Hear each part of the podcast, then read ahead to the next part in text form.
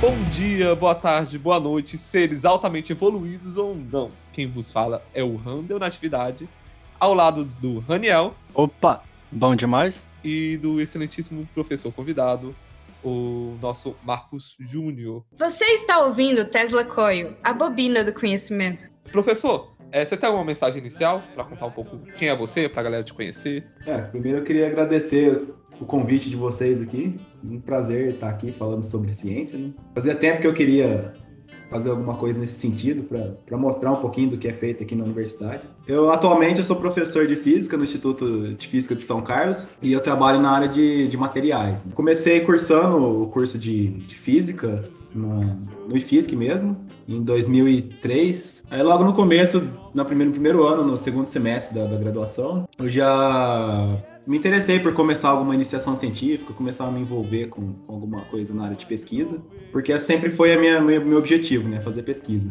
Então eu comecei a iniciação científica já na área que eu trabalho hoje. A minha ideia inicial era fazer mais de uma iniciação científica em diferentes áreas, para depois escolher uma área, né? E esse é o recomendável. Mas eu acabei gostando da, da, da área que eu comecei primeiro e eu estou até hoje trabalhando na mesma área, que é de ressonância magnética nuclear. Então, depois de acabar a graduação, aí eu fiz o que todo pesquisador tem que fazer, se quer trabalhar com pesquisa básica, igual eu trabalho, foi fazer o mestrado e o doutorado, né? O mestrado e doutorado eu fiz no, no Brasil, ali no, no IFISC mesmo, e fiz um pós-doutorado com um professor que chama Helmut Eckert, que foi quando eu comecei a trabalhar com materiais vítreos. Aí no meio desse pós-doutorado, eu passei um tempo na, na Suíça, na, na ETH lá, na faculdade de, fica em Zurique. Lá eu tive uma experiência com uma das técnicas com, com a qual eu trabalho. E o Instituto de Física aqui em São Carlos é o único instituto onde essa técnica existe aqui no Brasil, onde é, onde é possível aplicar a técnica. Então a gente não tem tanto know-how quanto o pessoal lá de, de Zurique. Por isso eu fui para lá para fazer um estágio lá e aprender mais sobre essa técnica, que a, a técnica chama ressonância paramagnética eletrônica aqui. Professor, desculpa te, desculpa te interromper, mas só explica para o pessoal o que, que é know-how, né? porque nem todo mundo tem esse conhecimento, principalmente eu. É, know-how é... Know é, vem de saber em inglês, né? E how de como também em inglês. Então, know-how é tipo saber como fazer. Então. Eu acho que. É expertise, né? É isso que eu ia falar. Acho que é expertise aqui no Brasil, né? É, Algo tem expertise lá. E professor, conta aí pra gente. Você era um bom aluno no ensino fundamental? É, no ensino fundamental, nem tanto. No ensino médio eu era. Eu era aluno só 10. Eu Nossa Deus. É, não sei se é porque esse perfil de exatas acaba facilitando um pouco. Porque geralmente eu, as matérias que o pessoal tira menos nota é em exatas, né? E como eu gostava dessa área, então acabava tendo uma facilidade. Era tranquilo. E foi, tipo, muito natural fazer física ou bater um medo. Quando o Marcelo teve aqui, ele comentou que tinha muito medo de físico não trabalhar, sabe? Não, além da pesquisa, que no Brasil é um pouco complicado. Então você pensou muito quando você foi fazer física ou não? Na verdade, quando eu fui fazer, foi praticamente de aventureiro, né? Quando eu tava no ensino médio, eu não tinha tanto, tanta informação quanto, quanto os jovens têm hoje a informação era um pouco limitada. Talvez porque eu não fosse tanto atrás profundamente da informação assim. Então eu acabei entrando no curso de física sem saber direito como era o curso de física. Então foi um pouco que uma aventura, assim, né? Eu, entrei sem saber onde eu estava entrando.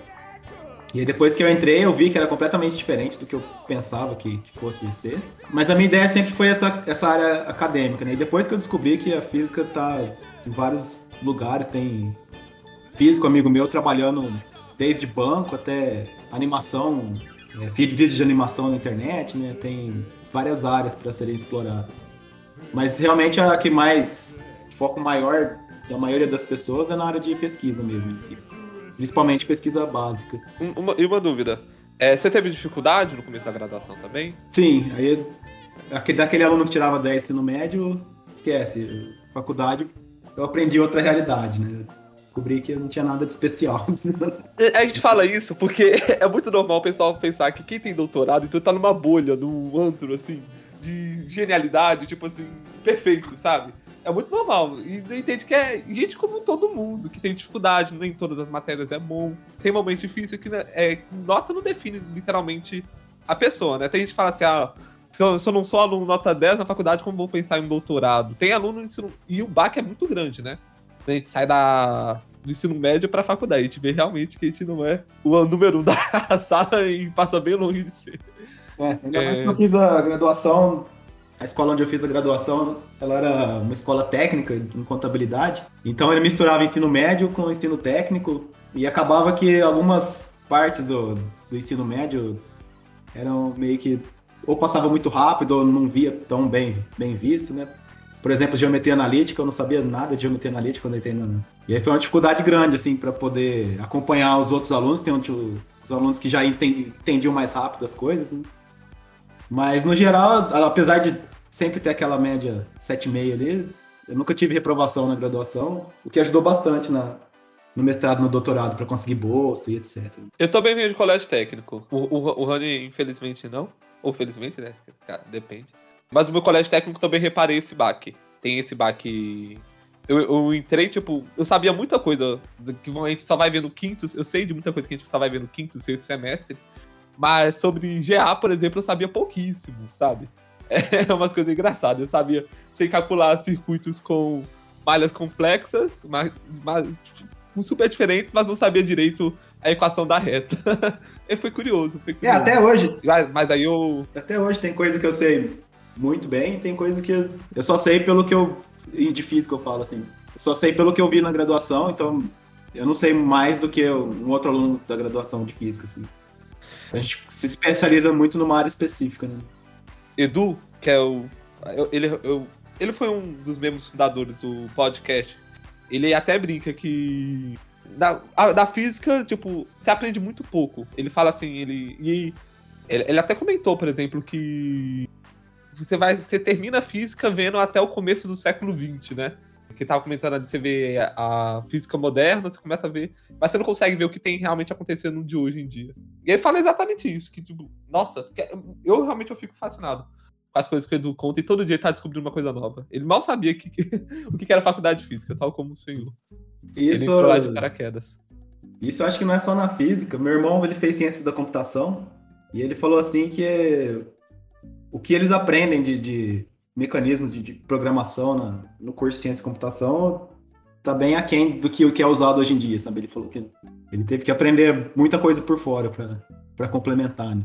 E já que a gente tá falando de qualidade, e que é muito difícil, né? Você quer colocar é muito conteúdo, até para cinco anos de faculdade, geralmente, né? É assim, o período ideal, que muitas vezes não acontece. É muito conteúdo, professor, e a gente sabe que é complicado, principalmente nos cursos de exatas. Aí você percebeu alguma diferença na qualidade do ensino aqui no Brasil e lá fora? Você comentou que você tem uma experiência na Suíça. É, eu fui tra trabalhei na Suíça e na, na, Alemanha. Só que nos dois países eu, eu tava no pós-doutorado, né? Então eu não tive aulas de, de graduação.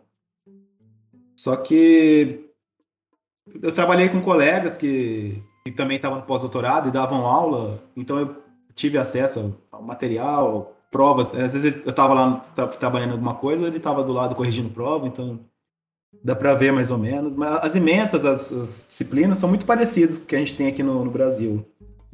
Então nessa parte não tem tanta diferença. O que tem de diferente lá é o acesso do, dos alunos à, à pesquisa muito mais facilmente do que aqui no Brasil, né? Lá cada grupo de pesquisa tem o seu é, budget lá, o seu dinheiro para investir em alunos então basta você conversar com o professor lá, o professor ter uma, uma vaga disponível ali, né? Fala, não, vem trabalhar com a gente. E aí ele, pronto, você já está recebendo uma bolsa. Aqui no Brasil ainda tem essa coisa da agência de fomento, né? de submeter projeto para a agência, a agência vai ver se aprova ou não. Então lá é um acesso mais rápido, eu acho, assim, para o aluno começar a fazer pesquisa, por exemplo. E Tendo em vista é, essa parte do acesso, né, essa facilidade que você acabou de descrever sobre o acesso, né, à informação, é, qual que você acha que seria assim mais vantajoso para alguém aqui no Brasil, graduar aqui, aqui no Brasil mesmo ou no exterior? Digo ignorando todo e qualquer aspecto econômico, financeiro, literalmente qualquer coisa, é, visando só a qualidade mesmo do ensino. Qual que você acha que seria melhor? É, visando só a qualidade do ensino, eu acho que não tem tanta diferença. É, eu acho que não tem. Lá é, é melhor nessa parte aqui do acesso à pesquisa, né?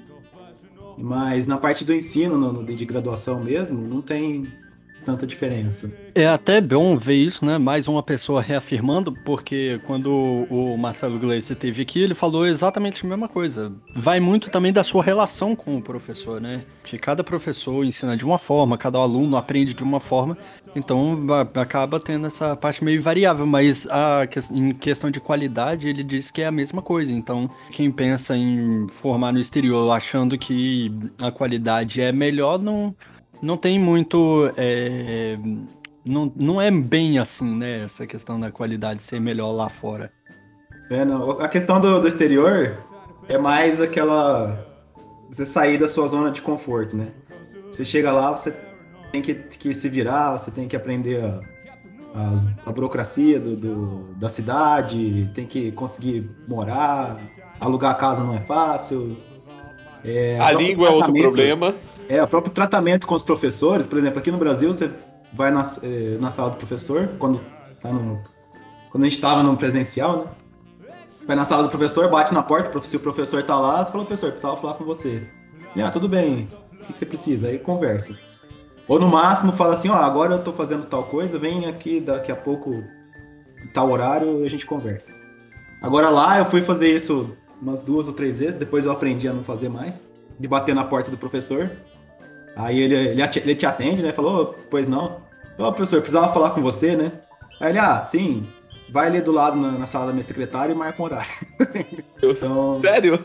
É, isso na Alemanha, né? O tratamento é diferente, assim, né? Você também tem esses. É, pelo que, que, dizem, é, pelo que dizem, o pessoal da Alemanha é um pessoal bem até que frio, né? Nesse ponto. Não, não tem é, essa de meias palavras, não. Eles são bem assim, frios nesse, nesse ponto. É, eles falam o que tem que falar, mas eles são muito, muito amigáveis, muito, muito legais de, de, de lidar, assim.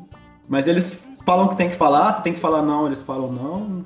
Às vezes, já tive vezes de chegar para um colega meu para pedir ajuda para alguma coisa, falou: "Você pode me ajudar agora?" Eu falei assim: "Não, não posso". e aqui no Brasil, geralmente você para o que você tá fazendo para ajudar o outro, né? Aqui no Brasil a gente tem medo de falar não, essa é a verdade, né? É, só que ao contrário, quando daí um pouco quando ele pode te ajudar, ele vai lá, oh, o que que você precisava? E é solícito, faz, ajuda, mas não deixa de fazer o que ele precisa fazer para ele para fazer para os outros, né? Eu acho que o brasileiro faz muito e acaba prejudicando um pouco o que o senhor falou é muito importante, porque a gente tem uma síndrome de impostor muito grande aqui no Brasil, sabe?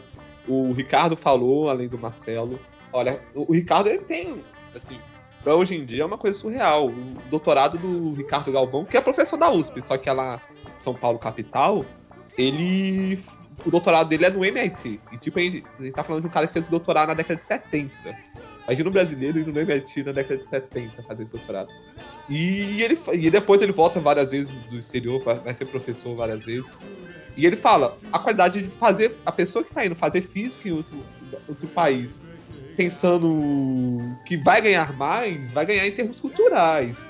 Mas em termos de qualidade, fala a mesma coisa. Em termos de qualidade, o Brasil é muito bom. O que falta é que realmente é mais fomenta a pesquisa. Muitas vezes é, fomenta a pesquisa no geral. Às vezes, os equipamentos para fazer física é muito caro, né? São muito caros, né, professor? É, então fazer pesquisa né? não é uma coisa barata. Então, é, é, até você passou algum perrengue fazendo pesquisa aqui no Brasil já? Tirando a bolsa que é. Você faz mestrado, doutorado, pós-doutorado, tudo com, com bolsa, né? Então você não tem direito trabalhista, você não tem um décimo terceiro. Um... Então a parte financeira você sofre um pouco, mas lá também, os alunos de doutorado lá sempre reclamam que estão sem dinheiro, lá na, na Alemanha. Então, de perrengue, assim, é mais na parte de, de conseguir equipamento mesmo. Agora, como eu comecei como professor agora, por exemplo, e aí eu acabei de iniciar como professor e o dólar foi lá para seis reais. E aí os equipamentos que a gente precisa aqui são todos comprados em, no exterior, né? Então, o valor foi lá em cima, então já é difícil você conseguir se encaixar em algum programa de, de agência de financiamento onde aquele valor vai ser aceito. E outra coisa é isso, né? Os produtos são importados. Então, se quebra alguma coisa aqui, são meses esperando é, peça de reposição ou esperando reparo. E lá na Alemanha, por exemplo, eu tive a experiência com uma sonda que quebrou lá, por exemplo. Cheguei no professor e falei assim, professor, a sonda quebrou. Já pensando assim que eu ia ficar dois, três meses sem fazer medida com aquela sonda. Aí Ele abriu a gaveta dele e falou assim, não, tá aqui a peça, pode, pode trocar lá. Tem, tem um estoque guardado na gaveta. É. Imagina o valor. Não, você falou do valor, a peça é um, um carro popular. assim. Eu, queria ter um carro popular na minha gaveta. E aproveitando é, essa parte que você falou, mais da- de fazer pesquisa e tal, qual que é a sua área de pesquisa, né? Que a gente tá falando, ah, fazer pesquisa, isso, isso e aquilo, mas a sua área de pesquisa foi qual? E qual, assim, e como que foi escolher a área de pesquisa? Você disse que, que começou, assim, né, tentando fazer, assim, mais de duas iniciações científicas para ver como que ia, qual área ia seguir e tal, e explica um pouco mais sobre como foi essa decisão. É, a minha. O meu plano era fazer várias iniciações científicas para chegar numa decisão. Só que acontece que eu, na primeira, eu já fiquei nessa área para sempre. E a área que eu trabalho é ressonância magnética nuclear. E a razão pela qual eu fiquei nela, que eu gosto de, de coisas que poucas pessoas gostam, assim. né? Então, a, a ressonância magnética ela tem várias ramificações. Então você tem ressonância magnética que é usada em hospitais, por exemplo, para fazer imagens. Tem ressonância magnética que é usada na, na área de petróleo para identificar tamanho de poros na- nas rochas, por exemplo, que é um, um outro tipo de técnica. Tem, e tem essa técnica que eu trabalho que é de espectroscopia, né? Eu posso depois detalhar mais o que é espectroscopia. E nessa área que, que eu trabalho, den- só dentro dessa mesma área, assim, você tem uma gama enorme de tipos de materiais que você pode estudar, e para cada tipo de material, você tem uma, uma forma diferente de manipular o seu sistema, né? A gente tem um sistema quântico na amostra lá e a gente pode manipular esse estado quântico lá dentro né, da amostra. E tem N formas de fazer isso, e até hoje está sempre saindo é, teorias novas, é, sequências novas de, de- dessa, dessa manipulação do, do estado quântico.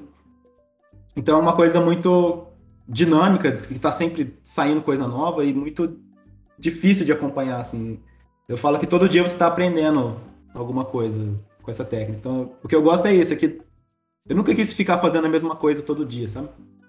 Então, com essa nessa área, a gente pode sempre estar aprendendo uma coisa nova. Todo dia você aprende alguma coisa nova no laboratório.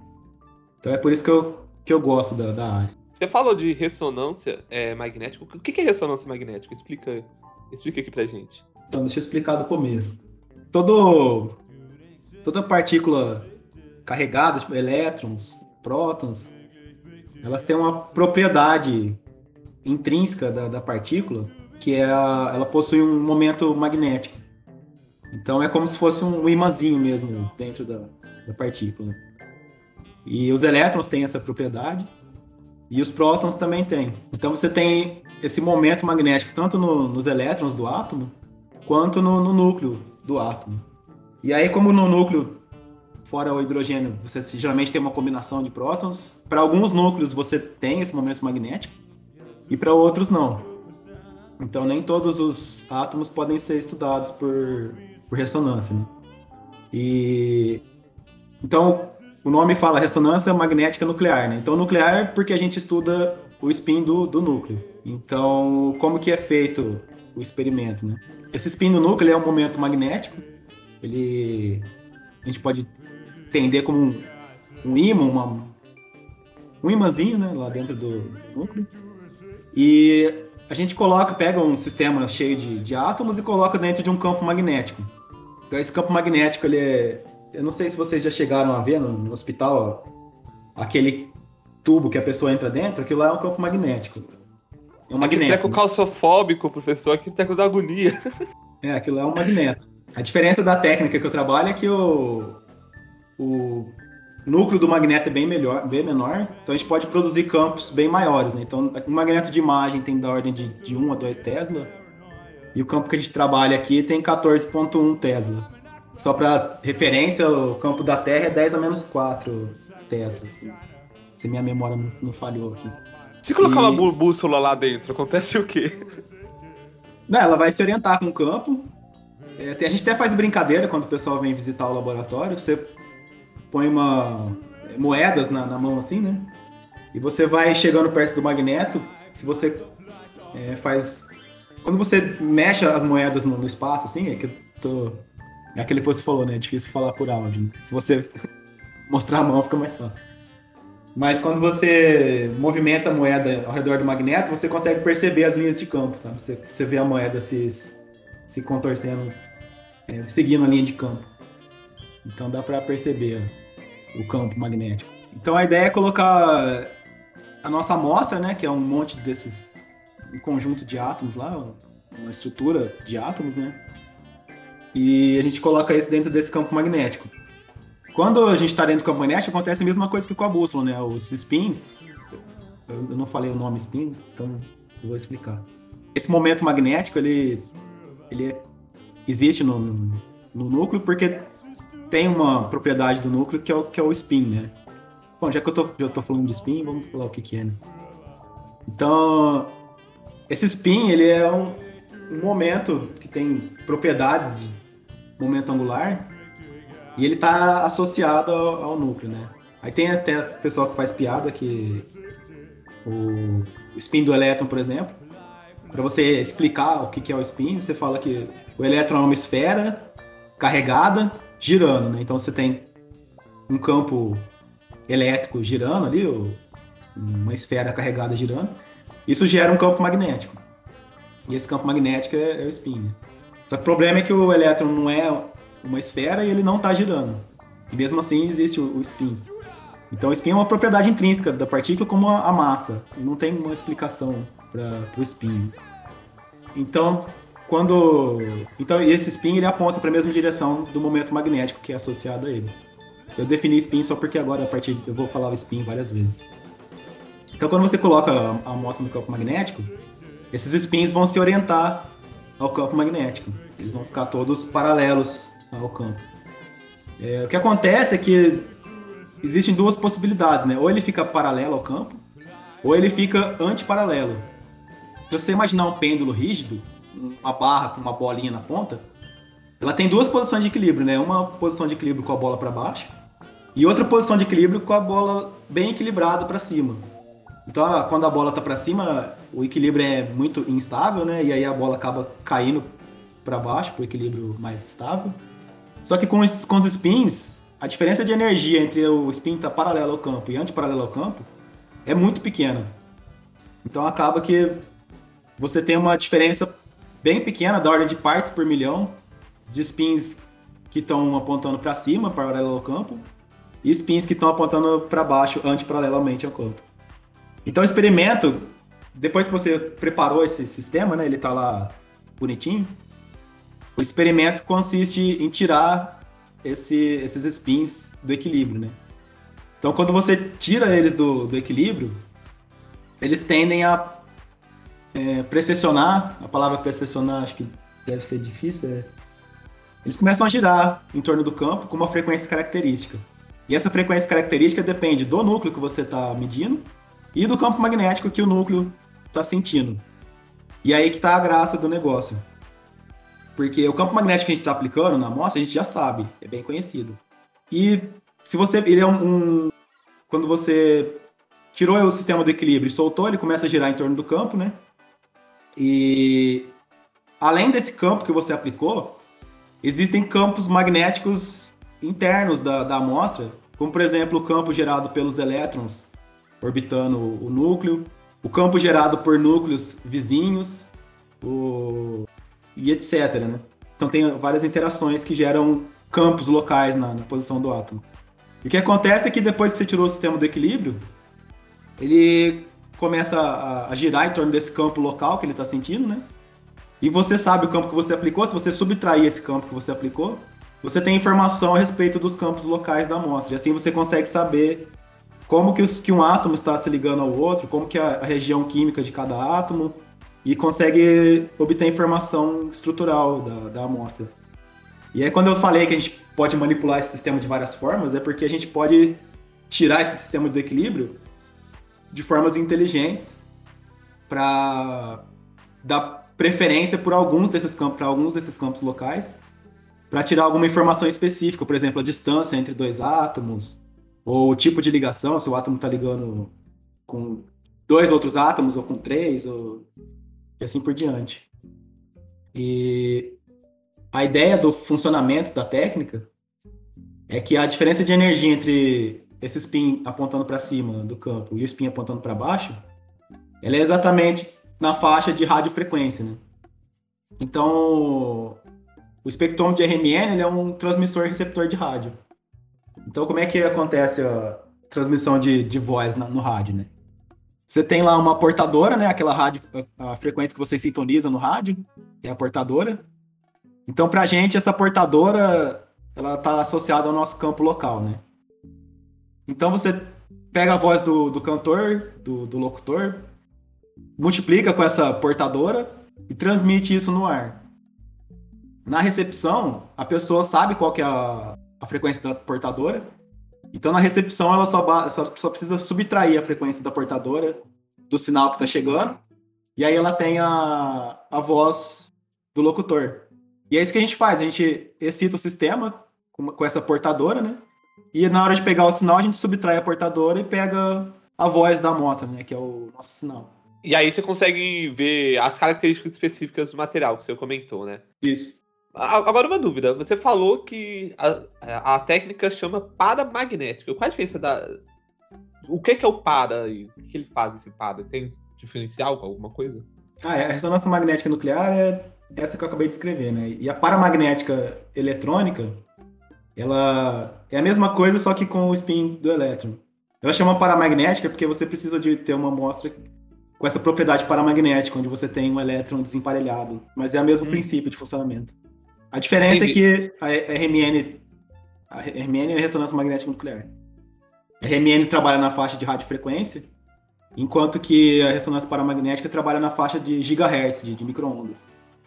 Então é muito mais complexo trabalhar com gigahertz, porque a eletrônica é toda diferente.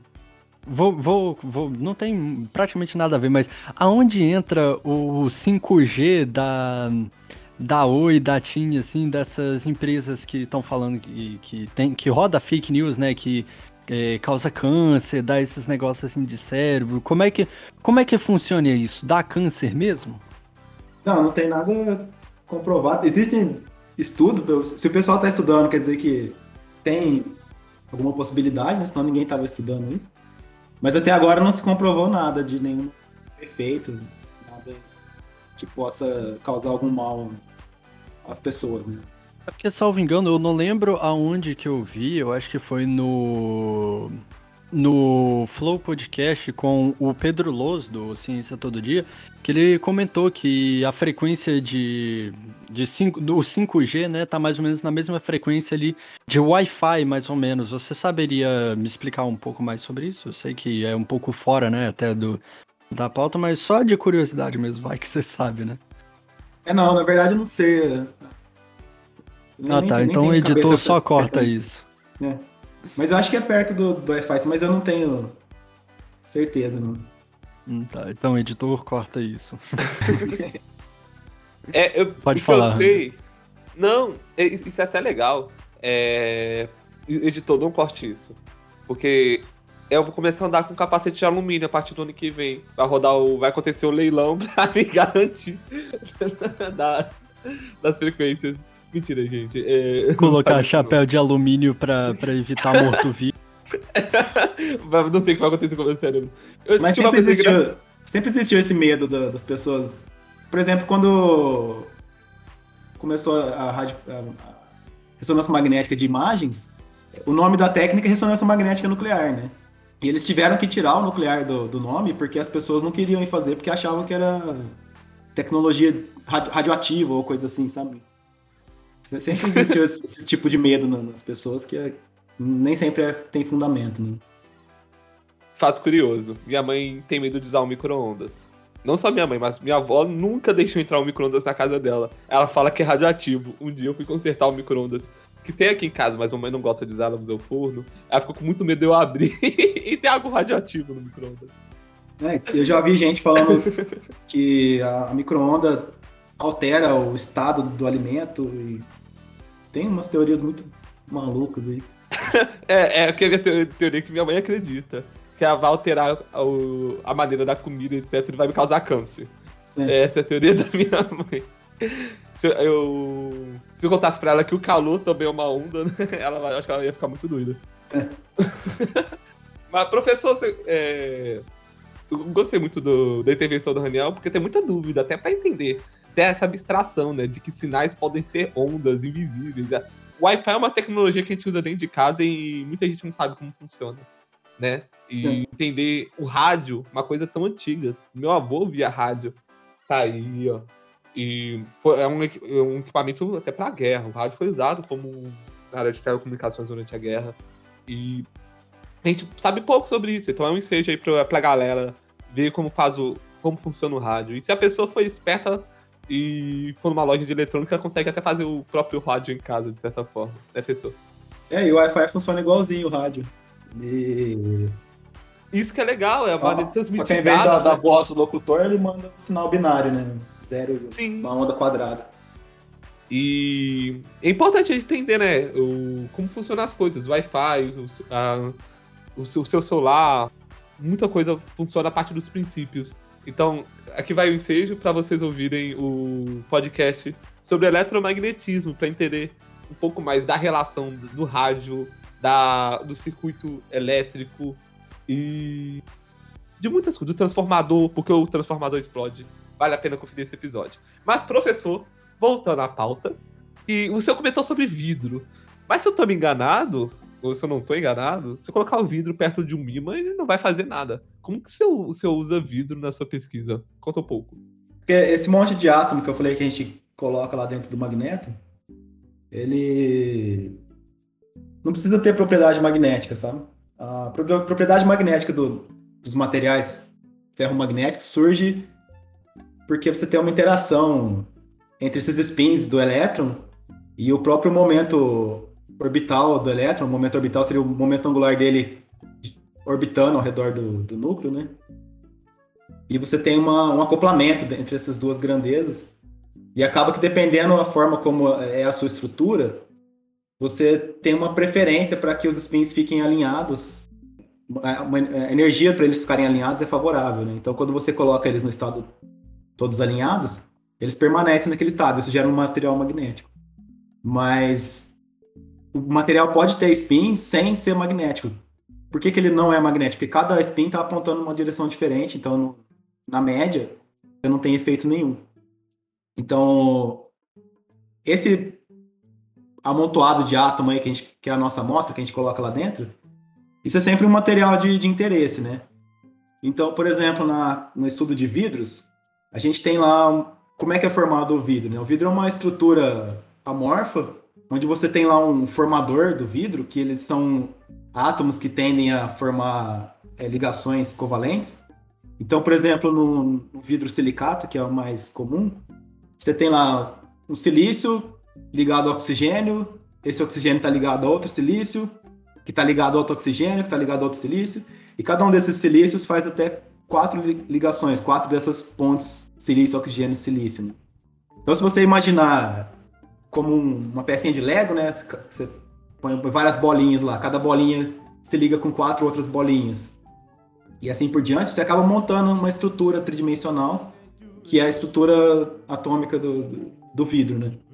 Então, essa é a estrutura do vidro, né? E existe- a gente pode fazer vidro da maior. A maioria dos elementos da tabela periódica podem ser usados para fazer vidro, né? Então você tem vidros de com boro, vidros com alumínio, flúor, etc. Então, quando você e dependendo de quais elementos você coloca no vidro, ele tem propriedades diferentes, né? Então você tem vidros que são transparentes para ser usado em vidro do- da janela, por exemplo. Você tem vidros que tem propriedade luminescente, quando você joga luz nele, ele, ele acende ou ilumina. Esses vidros que a gente vê hoje em dia fotocrômico, quando bate o sol, o vidro escurece.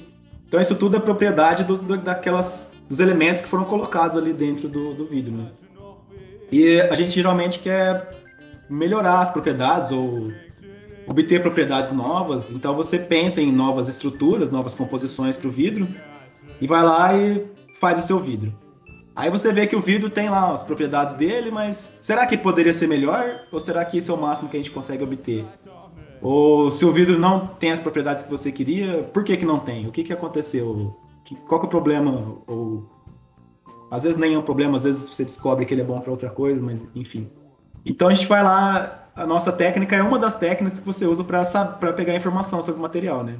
Então, por exemplo, eu fiz um vidro lá que tem um silicato, por exemplo. E aí esse vidro, ele, eu vi lá que ele, ele, ele sofre muito fácil fissuras na superfície. Então, ah, por que, que ele sofre fissura na superfície? Ah, aí você vai analisar a estrutura do vidro, você vê que algumas dessas ligações silício-oxigênio-silício estão faltando. Então você tem defeitos na, na, estrutura. E isso a gente consegue observar por, por, por ressonância, porque se o, se o silício está ligado com outro silício, você tem um sinal para o silício.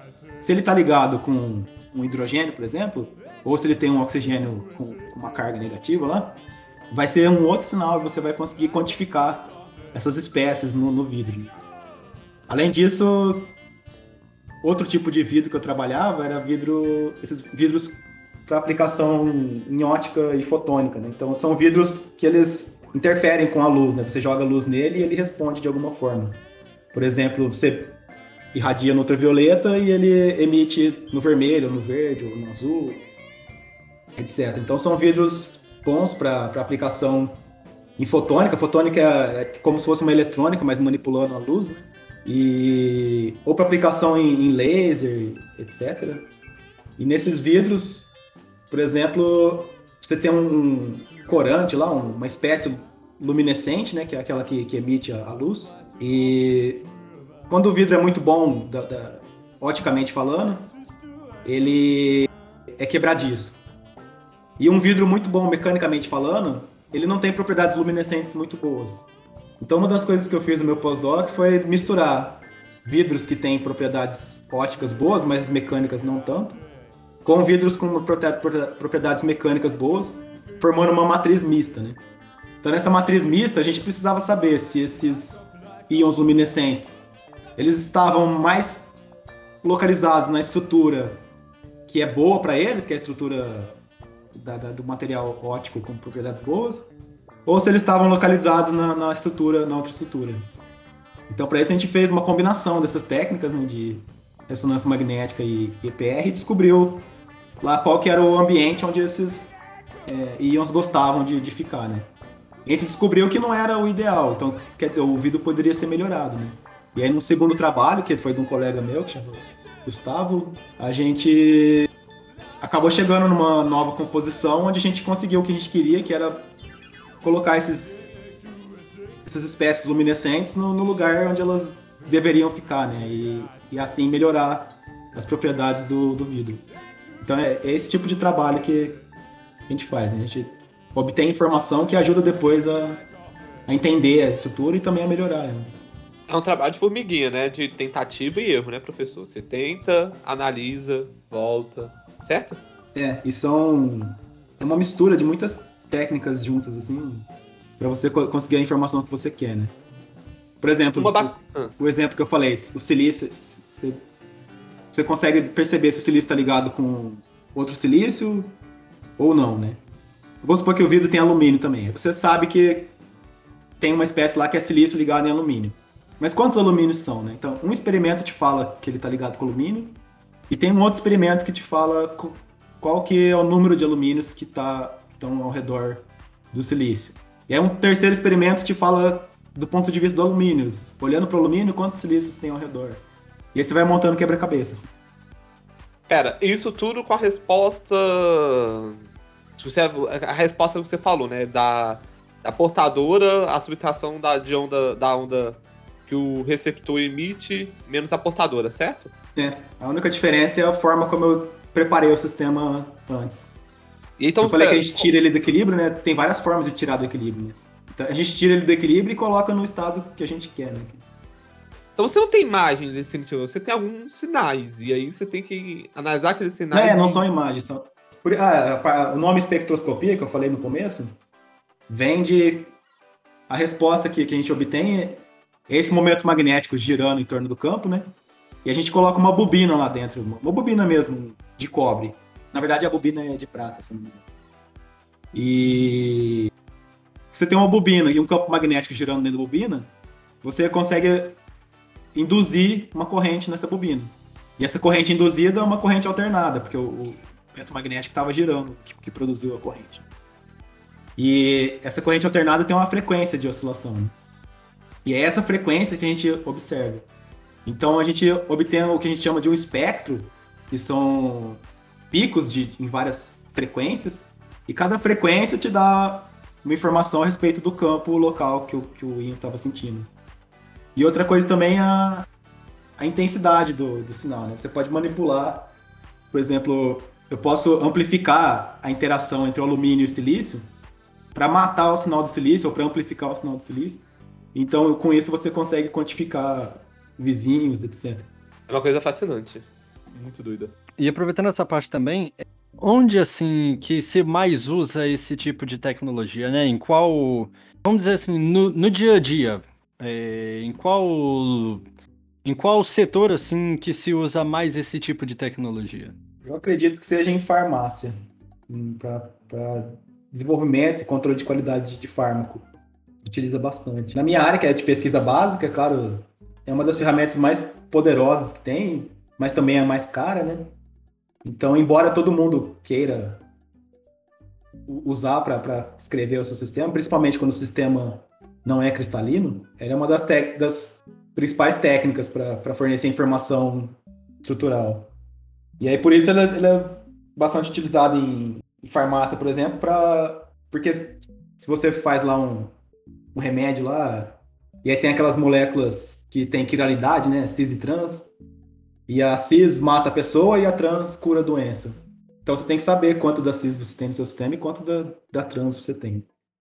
Então, para isso, eles usam RMN combinado com outras técnicas, cromatografia, infravermelho, mas a RMN é uma das técnicas que é, que é utilizada.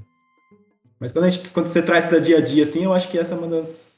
Ah, tem também na agricultura, a Embrapa tem bastante aplicações de, de RMN para agricultura, por exemplo, para analisar a qualidade de sementes, tem várias é, pesquisas na, na área de agricultura, inclusive tem alguns espectrômetros portáteis, sabe? Você coloca a semente lá dentro e já sai o resultado lá, quanto de óleo tem na semente, soja, por exemplo, quanto de óleo tem na, na semente, quanto de água, etc. Tem alguns sistemas automatizados assim que são bem práticos, né? Na área de petróleo, usa bastante para determinar tamanho de poros. Tem alguns equipamentos mais ou menos comerciais, assim, né? Plug and play, né? Você coloca lá e já começa, a usar. Mas também tem muita pesquisa sendo desenvolvida nessa área para desenvolver novas técnicas de caracterização de, de rocha para essa aplicação em petróleo. né? Tem outras aplicações que são interessantes que eu descobri uma, numa visita que eu fiz no Max Planck Institute em, na Alemanha, que eles usam RMN, eles chamam lá de NMR Mouse, que é um mouse de RMN. Que ele é um é um bloquinho lá, um, um imã. E nesse imã já tem uma, uma bobina nele, assim, ele, ele é como se fosse um mouse mesmo. Ele gera um campo magnético na, na superfície onde você encosta ele. E aí você consegue fazer o experimento de RMN encostando ele numa superfície. E o pessoal usa isso para caracterizar pinturas de, de pintores antigos. E eles conseguem definir as camadas da, da pintura, tipo, onde o pintor, pintor pintou por cima de alguma coisa que ele tinha errado, coisa assim.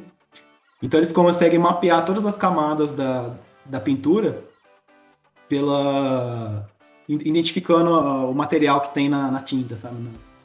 E dependendo da idade da tinta também gera um sinal de relaxação diferente, porque é por causa da interação com a água. Então é muito interessante, assim, eles conseguem outra aplicação desse mouse, por exemplo, é para determinar defeitos em estrutura de, de violinos antigos, sem, sem quebrar o violino, né? Você, é, você pega lá um Stradivarius, não sei das quantas, de, que custa um milhão de euros, você não pode serrar ele no meio para ver que, que, tipo de deterioração ocorreu com o violino, etc. Então eles usam essa técnica, por exemplo, para saber deterioração da madeira, né? Fazer um mapeamento de como que tá o, o violino, por exemplo. Então, essa da pintura explodiu minha mente, viu? Eu tô aqui de boca aberta até agora com essa da pintura, nossa. É, você imaginar como que o, a, a ressonância funciona para fazer imagem, por exemplo, no hospital. Para fazer imagem, a gente mede só hidrogênio. Então, o único núcleo que você observa para fazer imagens é hidrogênio. E eu falei que quando você coloca a amostra dentro do magneto, elas os spins se orientam ao campo paralelamente ou antiparalelamente, né? Só que isso não acontece instantaneamente, isso tem um tempo para acontecer, né? E o que eles fazem em RMN de imagens é medir esse tempo característico de cada próton que está lá na, na amostra, que no caso é o corpo da pessoa, né? Então, uh, se a água está num, num poro grande, ela tem um, uma relaxação. Se, se, você tem um órgão, um tecido com menos água, com menos moléculas de água, né? Essa água vai ter outra relaxação. Se você tem um tecido sem água, ele vai ser um ponto preto lá no, na imagem. E assim por, por diante, né? Então você consegue saber os tipos de tecido pelo, por esse tempo de, de resposta do, dos spins, né? E aí o que eles fazem é então, esse tempo de resposta é a mesma coisa que esse mouse usa, né? Se a tinta é vermelha ou se ela é verde, você tem uma, uma estrutura diferente lá que vai responder diferentemente ao, ao campo, vai ter um, uma resposta diferente. Então você consegue saber tipo de tinta, saber e como ele esse campo que ele é gerado, ele não é uniforme, né? Então o campo no começo da pintura, ali onde ele está encostando, é mais forte. Quando você vai entrando dentro da, da pintura, na profundidade, né? o campo vai ficando mais fraco, né? Então, pela intensidade do campo, ele sabe em qual camada ele está olhando. Então, ele ajusta a, a, o detector dele para o campo certo ele sabe qual layer lá, qual camada da pintura ele está analisando. Por isso, ele consegue analisar a, a, pintura camada por camada. E no corpo humano é a mesma coisa, o campo lá não é uniforme.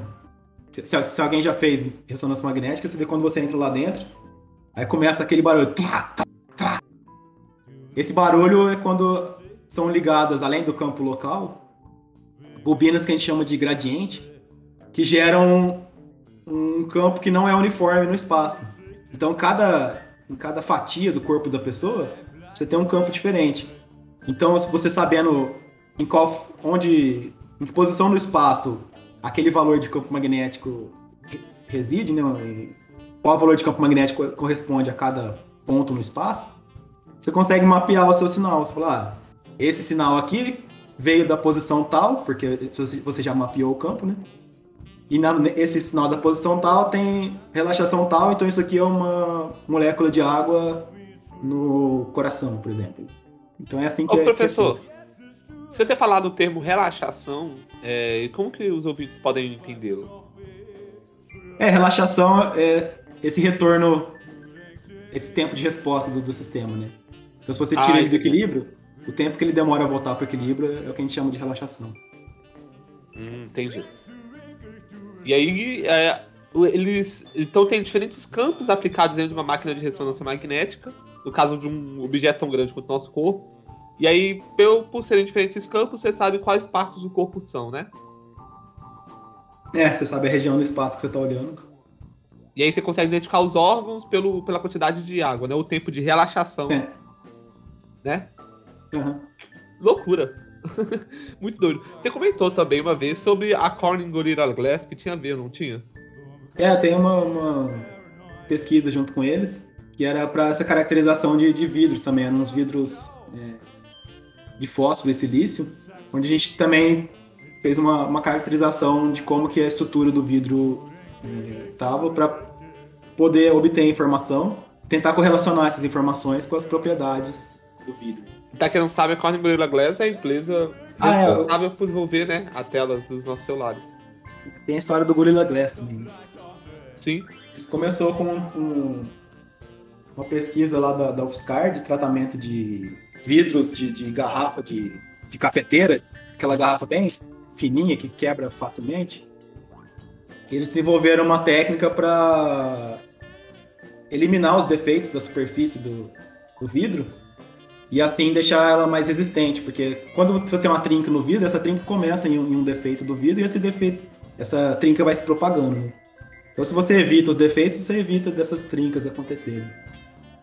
E aí, quando foram vender a, a tecnologia para as empresas que faziam a garrafa de café, as empresas não quiseram adotar a tecnologia porque eles ganhavam dinheiro vendendo a garrafa. né? Essa história é mais, é mais antiga do que eu, então eu não, não tenho propriedade para contar, eu, tô contando o que eu, que eu ouvi, né?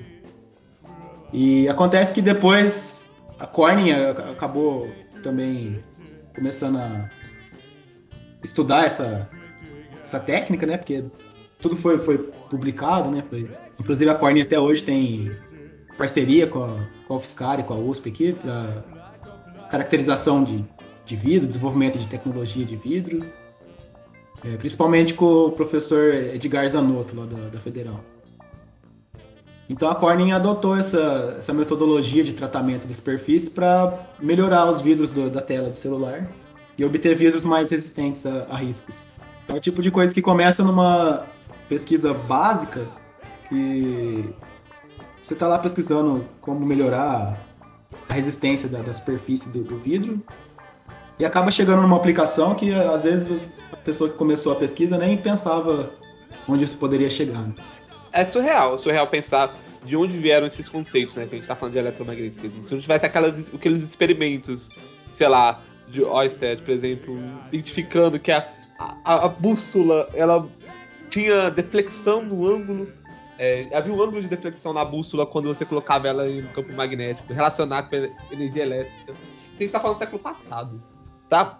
Tipo, como a ciência vai evoluindo, né, professor? Pra chegar nos dias de hoje. Se não, se É. não fosse as, é, as equações de Maxwell, por exemplo, né? Então, o entendimento de hoje do que é mundo vem de umas pesquisas que a gente pode, muitas vezes, uns experimentos que você pode fazer em casa. A gente- o- esse da bússola é uma coisa muito doida. O dia que eu coloquei a bússola ao é, dentro de uma bobina, eu, eu fiz a bobina. Você pega um cobre, né? Um fio de cobre, e aí você enrola ele, faz algumas espiras, e aí você coloca ele em uma diferença de potencial e você põe a bússola lá dentro, ela vai alterar. E aí você consegue, quanto mais forte esse campo elétrico, esse campo magnético gerado, por conta da movimentação dos elétrons, né? Dentro, ao redor da, dentro da espira, o, você gira mais a bússola. Isso é é uma- Houve uma frase muito legal uma vez que falava assim que a ciência. Porque a ciência é a mágica de tempos passados. É, é realmente parece magia, né? A gente pensar em umas coisas dessas. Você tá vendo o que tem dentro do corpo da pessoa. É, você alterar materiais. A gente tá falando. Não é mais um vidro, a gente tá falando de alterar as propriedades de um vidro. É uma coisa muito doida. É muito doida. E ciência é magnífico. Muito bom mesmo. E é, é alguma coisa que às vezes eu faço pesquisa básica, né? Então, às vezes a gente está só tentando entender a estrutura do vidro e como essa estrutura se correlaciona com, as propriedades e o que, que poderia mudar na estrutura para melhorar as propriedades, né? Mas se você vê as implicações que isso tem numa escala de 10 anos, por exemplo, o- quando os computadores começaram, eram aqueles computadores enormes, com válvula, né? e aí um pesquisador lá, eu nem não vou saber o nome agora de memória, descobriu o semicondutor. Ele descobriu um material lá que tinha propriedade de semicondutor. Semicondutor é um material que ele conduz sob determinadas condições e não conduz se não tiver as condições corretas. né? Então, e é o que é usado em computador para controlar os spins, né? Para fazer a eletrônica, né? Do, a lógica de computacional. Então, e aí o pessoal começa, aí, aí o computador diminuiu de tamanho. E aí falou assim, ah, acabou? Não, sempre o pessoal está sempre pesquisando novos materiais que têm a mesma propriedade, mas são, por exemplo, menores. ou é, materiais que têm uma largura de banda maior, né, que consegue carregar mais informação num espaço menor. E você vê que o computador vai evoluindo cada vez mais. E parece que, que é rápido, né? Mas é tudo baseado em pesquisas que são iniciadas há muito tempo atrás, assim, e que depois que, que vão gerar algum, algum resultado, né? Então a pesquisa básica é um pouco invisível, assim, né? Porque ela demora a, a chegar no, no consumidor final, né? Mas chega. Chega. E quando chega, chega com força, né, professor? É, e Isso é uma coisa muito doida. Tipo, quem ele na época nunca que pensaria. É, os criadores do transistor, por exemplo, foram três. Meu, o, meu professor tinha até a senha do, do computador dele, era isso e a- o ano, o ano eu lembro, foi em 1946. Agora, a sigla dos três, infelizmente, eu não lembro agora. E foi, ninguém nunca pensava essa máquina poderosa que a gente tem agora. E agora tem a história dos computadores quânticos, né? Mas, bem, Raniel, você tem alguma dúvida? Depois de- desse, desse enxame absurdo de informação, tô fascinado até agora, professor, não fazia ideia das aplicabilidades da sua área de pesquisa. É muito importante até para o pessoal que vê, assiste suas aulas, saber o, o quão impactante é a sua, a sua área de pesquisa.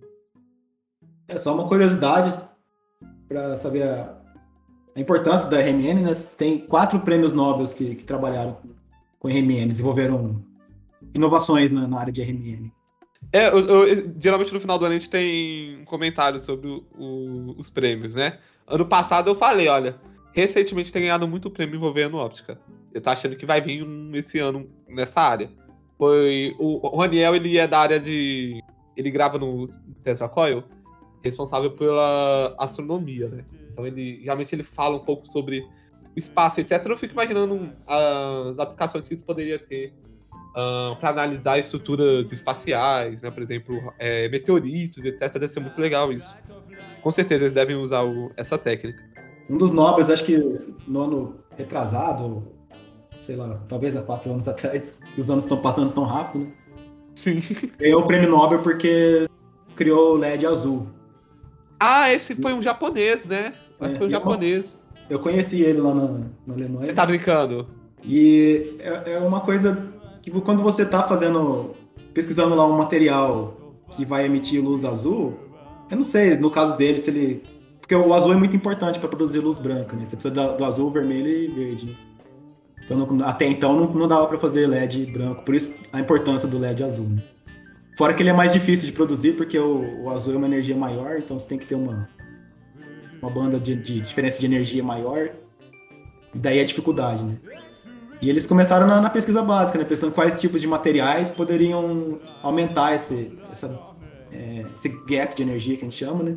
Para produzir a luz azul, né? Então as fitas de LED que tem no quarto da minha irmã é, só existem graças a um cara Nobel que você conhece? Não, eu não conheço. Ele não me conhece, eu, eu conheço ele. Eu cumprimentei ele. no- Você conhece. É, eu Você, cumprimentei no final ele acaba palestra. conhecendo.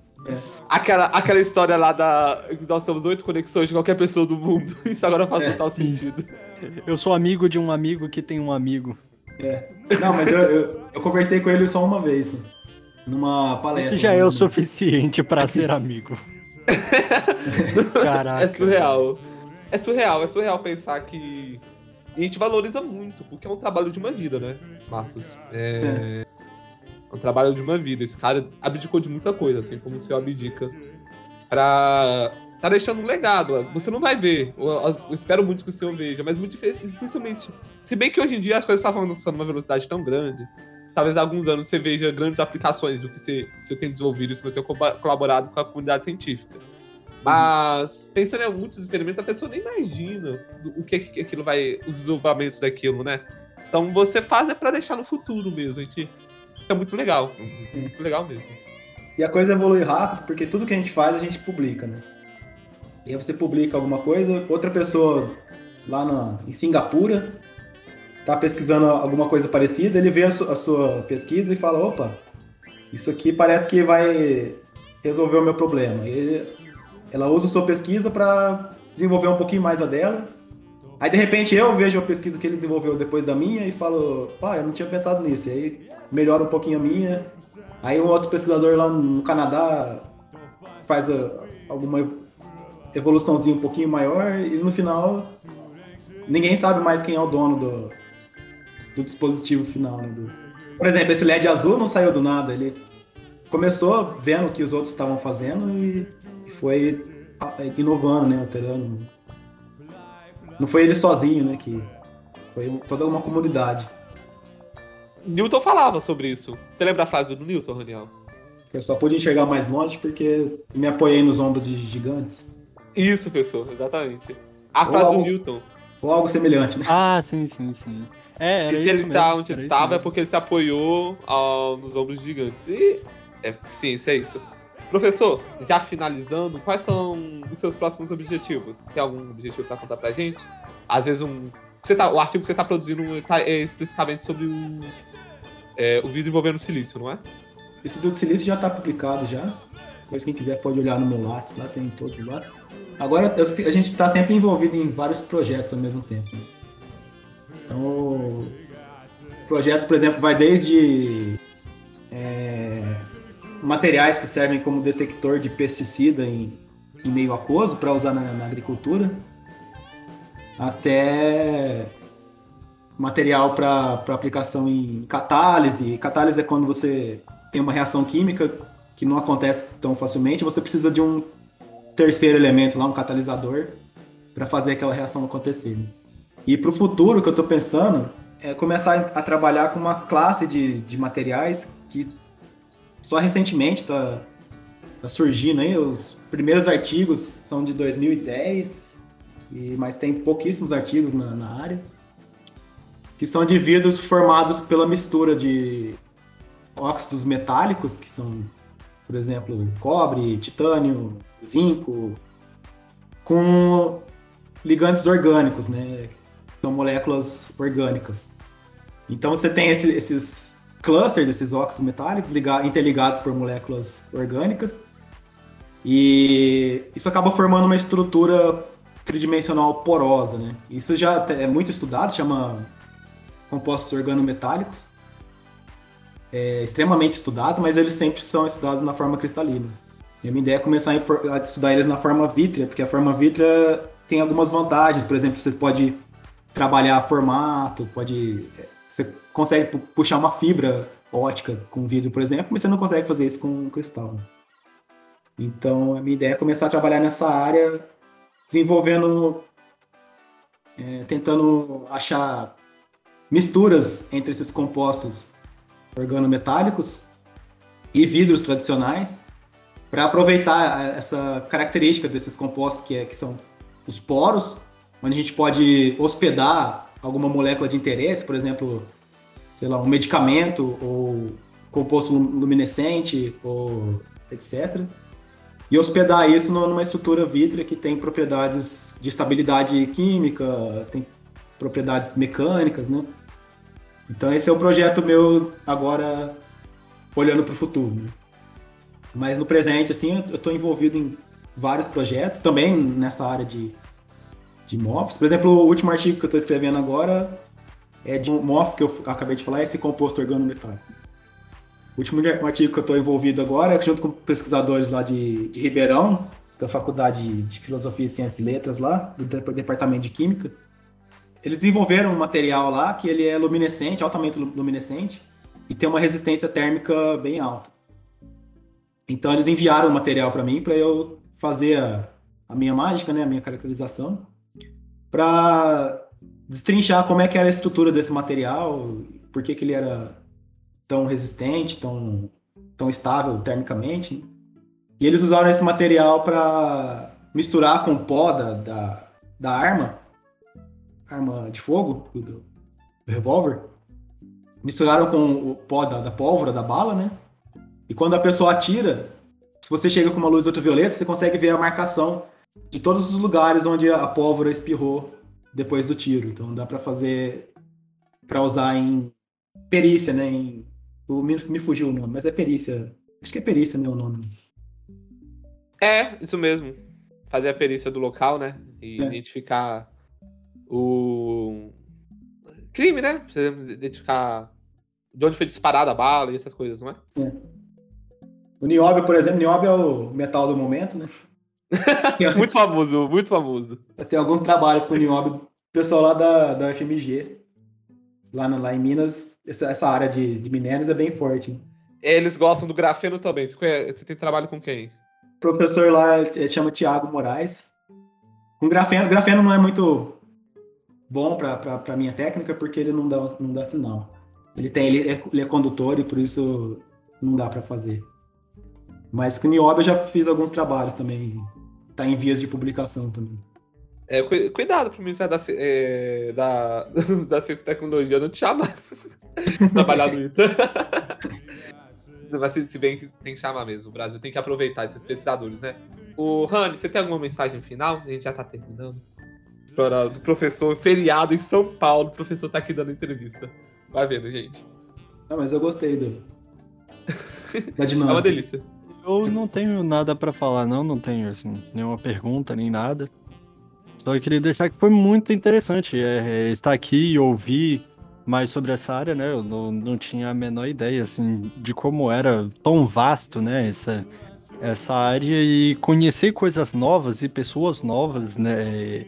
E técnicos, né? Principalmente, são, é muito bom que é uma troca de conhecimento. Na verdade, eu mais recebo do que falo, né? Mas é muito bom receber conhecimento, assim. Eu gosto demais. É um dos motivos de eu estar nesse, nesse projeto, né? Eu amo demais passar e receber conhecimento. Então, muito obrigado pela, pela sua presença, Marcos. Foi, foi simplesmente incrível esse podcast. Muito obrigado por vocês também. Só para uma última deixa, que eu, eu falei no começo, mas eu acabei não, não desenvolvendo. A questão do exterior, embora a gente tenha comentado, né, que não tem diferença você fazer uma formação aqui, uma formação lá, mas é, é muito enriquecedor você ir para o exterior. E eu recomendaria ir no estágio intermediário da carreira, nem muito cedo e nem muito tarde. Eu fui um, um pouquinho tarde, eu fui no, no pós-doc, acho que eu poderia ter ido talvez no, no, doutorado, mas a graduação eu acharia muito cedo. Então tem que ter assim, esse intermediário. Você já tem que ter alguma experiência, pelo menos um mestrado, para aproveitar bem a, a estadia. Então essa é a minha, minha deixa. Esse tipo de conciliante não tem em qualquer lugar. Prestem atenção. O professor, você tem alguma recomendação? Às vezes alguém ficou interessado em aprender mais sobre a técnica, ficou curioso, às vezes algum vídeo, algum filme ou algum livro que fala sobre. Ou às vezes algum autor específico, referência na área. É, os livros que eu, que eu, que eu tenho para citar são todos didáticos, né? Tem um livro muito bom, é de um autor que chama Macomber, o sobrenome dele é Macomber. Eu não lembro o título do livro, mas se colocar é, RMN em polímeros e Macomber, você acha o livro. Lá explica certinho os fundamentos da técnica, tudo direitinho. É, tem o nosso site lá do, do, nosso grupo de pesquisa, que é o LEMAF, que é Laboratório de Estudos em Materiais é, Funcionais, que é www.ifisc.usp.br barra Lemaf, L-E-M-A-F. Então lá no site tem um pouco do nosso trabalho, tem as nossas publicações, tem alguns detalhes sobre a, a técnica, que tipo de materiais a gente estuda.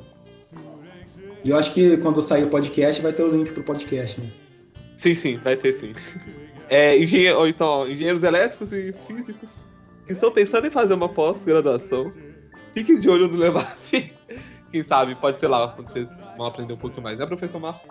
É, e eu tô, eu tô precisando de alunos. Tanto Viu? de iniciação científica, mestrado, doutorado. Estamos a, abertos lá. Aí, galera. Ótimo convite. Muita gente da, da elétrica vai estar tá ouvindo o senhor, porque eles sabem que eu tô gravando. E eles ficaram curiosos. Queria agradecer aos nossos ouvintes, mais uma vez por terem nos acompanhado até aqui. Se você ouviu até aqui também, por favor, fale a palavra ressonância, mande para o nosso e-mail, teslacoilpodcast.gmail.com. Se você ficou com alguma dúvida, mande lá também, que a gente sempre tá fazendo uma, respondendo no Instagram ou em um, um próximo podcast. Queria agradecer também aos nossos apoiadores que têm feito esse projeto dar certo. Rani gravou hoje com o microfone novo, eu também estou com o microfone novo.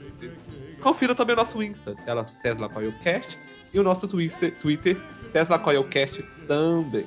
Grande abraço para vocês. Muito obrigado novamente, professor Marcos, por você ter compartilhado um pouco do seu conhecimento e anos de trabalho duro. Não é fácil, a gente sabe.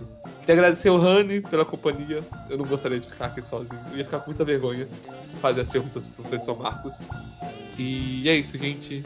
Muito obrigado. Falou!